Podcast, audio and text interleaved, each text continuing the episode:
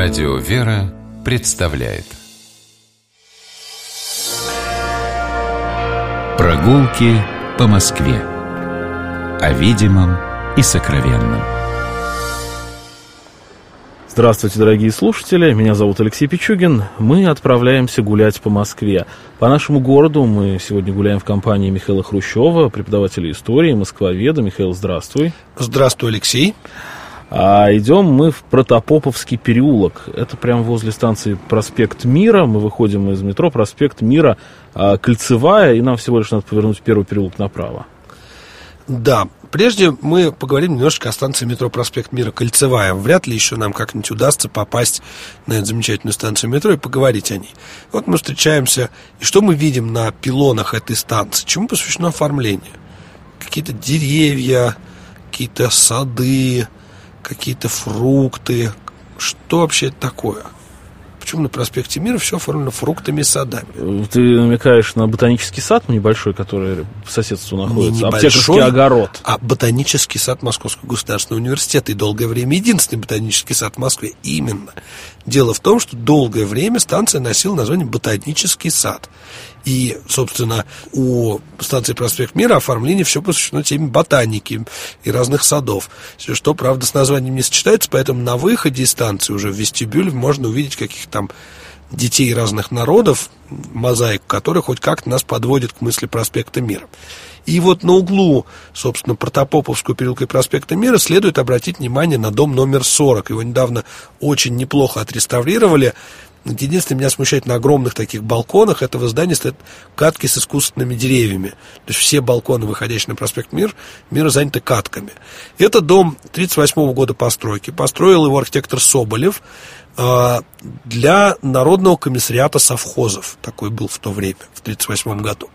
И дом этот интересен тем, что он выглядит так, как должен был быть вообще застроен проспект Мира. То есть только война помешала воплощению этих планов. Весь проспект Мира планировал застроить такими шикарными домами с тонкими колоннами, с оформлением, с множеством декора. Все же частично он такой и есть. Он частично такой и есть, да. Итак, мы свернулись в Протопоповский переулок. Когда-то переулок носил название Аптекарский, поскольку прямо рядом с ним находится аптекарский огород, о котором мы еще сегодня поговорим. А позже этот переулок получил название Протопоповский по той причине, что домовладельцем был некто Протопопов, причем фамилия такая достаточно распространенная в определенном сословии русского общества. Поэтому сказать, был ли этот Протопопов сам священнослужителем или только был дальним потомком священнослужителя, непонятно, нельзя.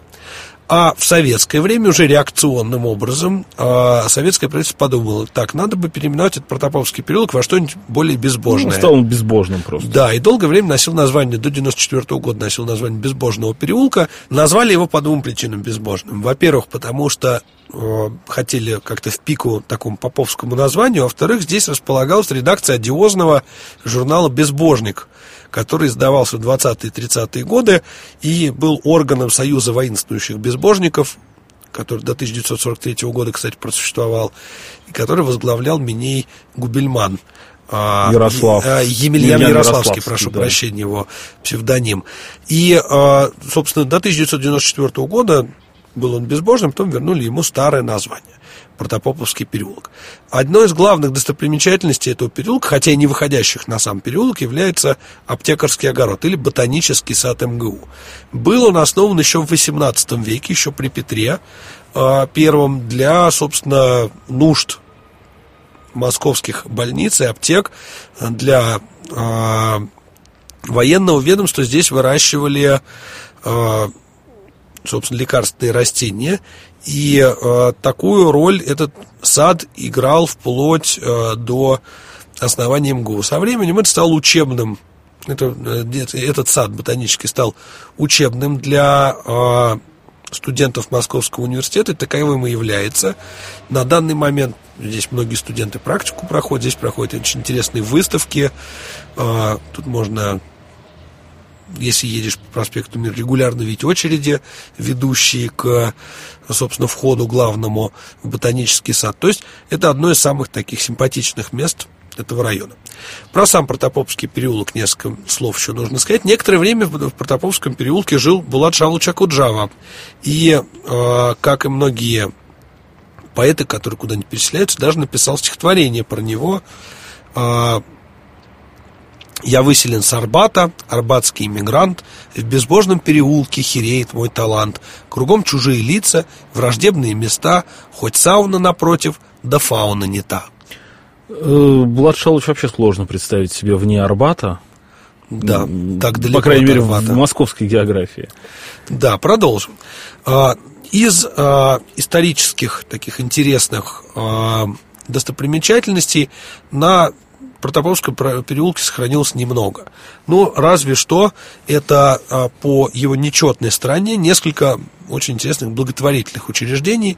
Например, дом 19 он в глубине переулка, там нужно за дом номер 9 зайти, там находится дом дешевых квартир братолюбивого общества. Построили его архитекторы Обер и Машков, а в начале уже десятых годов 20 века достроил это здание архитектор Курдюков. Здесь малоимущие люди могли снимать дешевые квартиры, собственно, и, или даже бесплатно получать. Рядом находилась э, богадельня Мариинская, для, э, который тоже неимущим давали жилье, а, построил эту богадельню архитектор Машков в начале 20 века. В богадельне Мариинской находилась церковь, посвященная святому князю Владимиру и святой Марии Египетской. Вот не знаю, какое-то такое двойное посвящение, нечастое. Ну, по двум э, престолам, почему, по вполне Нет, логично. просто я думаю о логике посвящения, наверное, связано с именами благотворителей. Ну, скорее всего, да, это очень частая история. А рядом же находится дом 25. Это крупный такой комплекс по опять же, левой стороне Протопопского переулка, а, когда-то здесь располагалась Набилковская богадельня. А, купцы Набилковы жили такие в Москве и на свои деньги организовали богадельню а, в 1820-е годы, купили здесь большой участок и надо сказать интересный момент. Набилковы были когда-то крепостными граф Шереметьево потом они выкупились на свободу, некоторые ученые считают, что идея заняться благотворительностью им пришла от их бывшего барина, который построил странноприимный дом. Тем не менее, построили они в 1820-е годы по проекту Афанасия Григорьева огромный комплекс, а, в котором, ну, собственно, была богадельня, домовая церковь Святой Троицы, а, были здесь и больничные корпуса, и здесь, а, например, был отдельный приют для бесплатного содержания гувернанток до приискания ими работы. Дело в том, что гувернанткам на самом деле платили очень немного, и, соответственно, не имея места... Дополнительного заработка да, жилья. Да, она не могла себе позволить снимать квартиру в Москве. Да и, а, к сожалению, в Москве там в середине 19 века мало кто бы стал сдавать одинокой там девушке комнату, а, которая гувернантка. Ну, в общем, это все было очень сложно.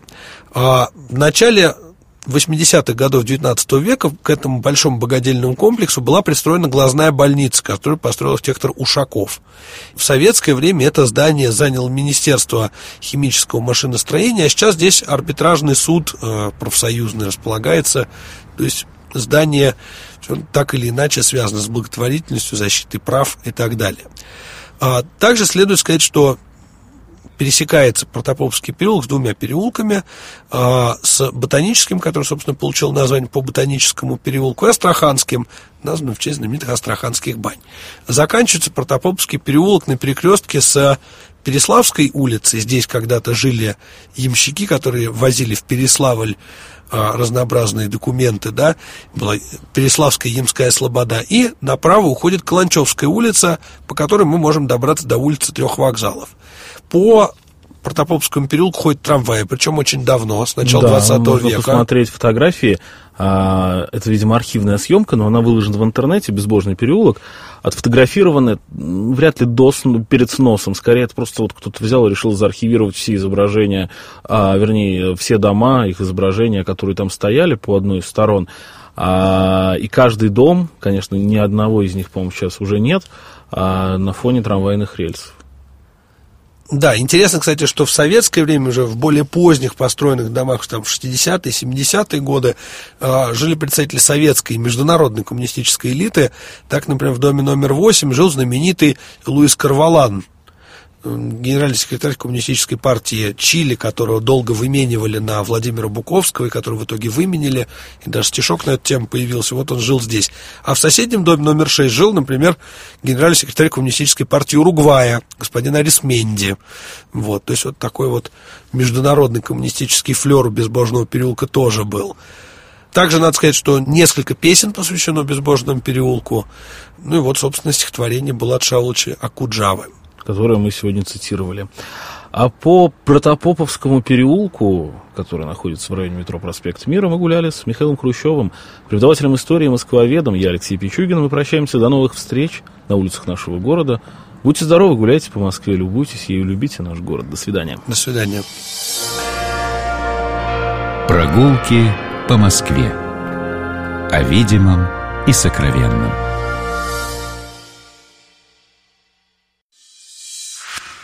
Программа «Прогулки по Москве» произведена при поддержке Комитета общественных связей правительства Москвы.